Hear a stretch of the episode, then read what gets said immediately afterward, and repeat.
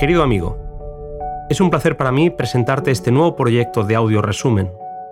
En este caso, el libro que te propongo repasar es el titulado El deseado de todas las gentes, escrito por Elena White. Es probablemente uno de los libros más bonitos que puedas llegar a leer en tu vida. Desde antes de la fundación del mundo, pasando por el pesebre de Belén, llegando a la cruz del Calvario y terminando en su ascensión al cielo tras prometer que volvería, la historia de Jesús es presentada de forma brillante bajo la pluma de esta magnífica escritora. Tengo el privilegio de ponerle voz al relato más apasionante de la historia. De tal manera amó al mundo que nos dio a su Hijo. Página tras página, capítulo a capítulo, aprendamos a conocer a ese maravilloso Hijo. A medida que lo vayamos conociendo, veremos que es la mejor persona que jamás haya pisado este planeta. Permite, querido amigo, que forme parte de tu vida, que te acompañe, que te modele, que te muestre cómo es el Padre. Y a medida que caminas con Él, que te puedas parecer más y más a aquel que tanto te ama. Este es mi deseo, al compartir contigo el audio resumen del que sin lugar a dudas fue y es el deseado de todas las gentes. Capítulo 1. Dios con nosotros.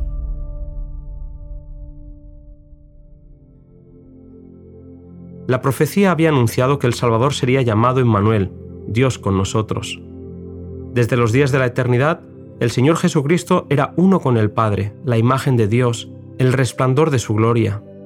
Vino a nuestro mundo a manifestar la gloria del Padre, a mostrar su carácter, a ser Dios con nosotros. Siendo la palabra de Dios, el pensamiento de Dios hecho audible, Jesús daría a conocer al Padre tanto a los hombres como a los ángeles, ya que como dice Elena White, nuestro pequeño mundo es un libro de texto para el universo. El maravilloso y misericordioso propósito de Dios, el misterio del amor redentor, es el tema en el cual desean mirar los ángeles, y será su estudio a través de los siglos sin fin. Tanto los redimidos como los seres que nunca cayeron hallarán en la cruz de Cristo su ciencia y su canción. Aunque todo lo creado nos habla del Creador, la mayor representación del amor divino lo encontramos en Jesús. Cristo recibió todas las cosas de Dios, pero las recibió para darlas. Puesto que esta es la esencia de la ley que rige todo el universo y que ya fue quebrantada por Lucifer en el cielo, cuando éste deseó estar por encima de Dios. El pecado tuvo su origen en el egoísmo.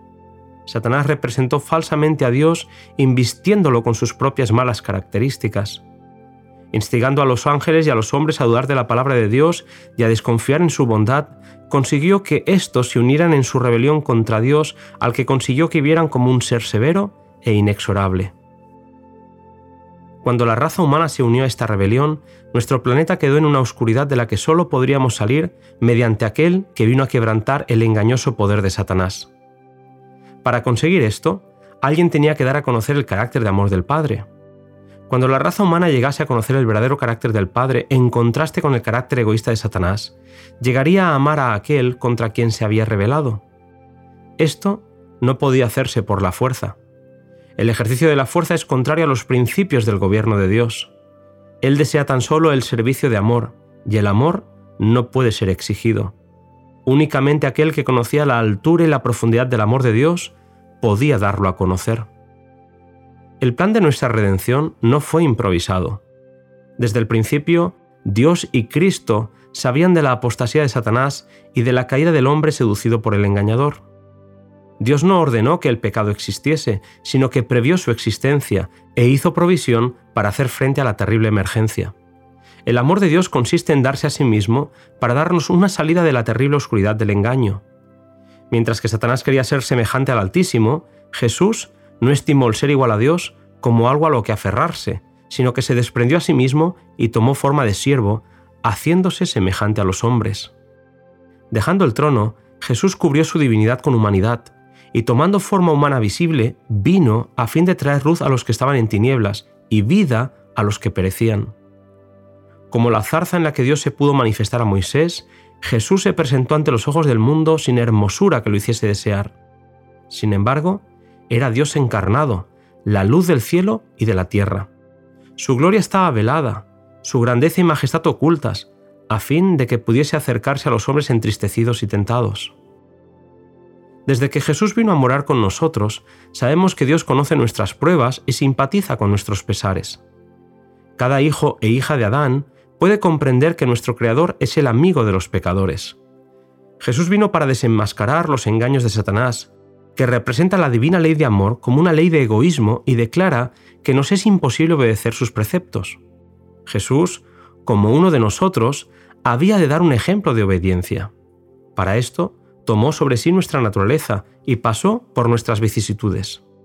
Soportó toda prueba a la cual estemos sujetos y no ejerció en favor suyo poder alguno que no nos sea ofrecido generosamente.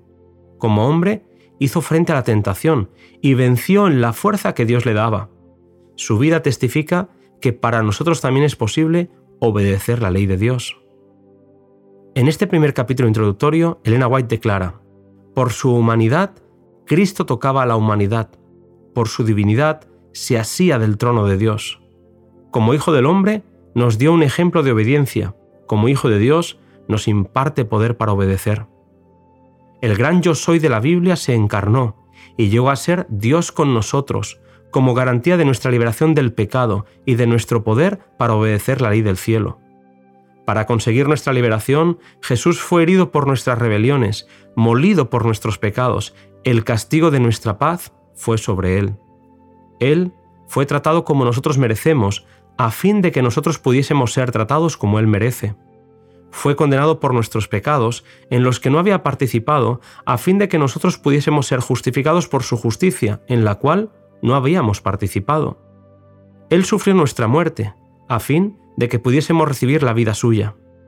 Era el propósito de Satanás conseguir una eterna separación entre Dios y el hombre, pero en Cristo llegamos a estar más íntimamente unidos a Dios que si nunca hubiésemos pecado. Al tomar nuestra naturaleza, el Salvador se vinculó con la humanidad por un vínculo que nunca se ha de romper. A través de las edades eternas queda ligado con nosotros.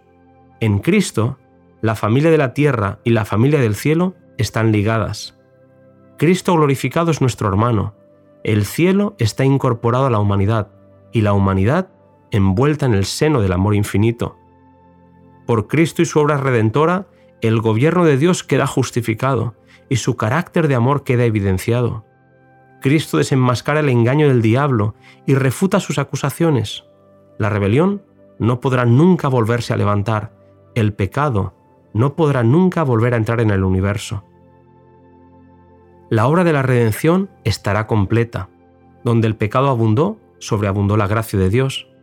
La tierra misma, el campo que Satanás reclama como suyo, ha de quedar no solo redimida, sino exaltada. Nuestro pequeño mundo, que es bajo la maldición del pecado la única mancha oscura de su gloriosa creación, será honrado por encima de todos los demás mundos en el universo de Dios. Aquí, donde el Hijo de Dios habitó en forma humana, donde el Rey de Gloria vivió, sufrió y murió. Aquí, cuando renueve todas las cosas, estará el tabernáculo de Dios con los hombres, morará con ellos, y ellos serán su pueblo, y el mismo Dios será su Dios con ellos. Y a través de las edades sin fin, mientras los redimidos anden en la luz del Señor, le alabarán por su don inefable.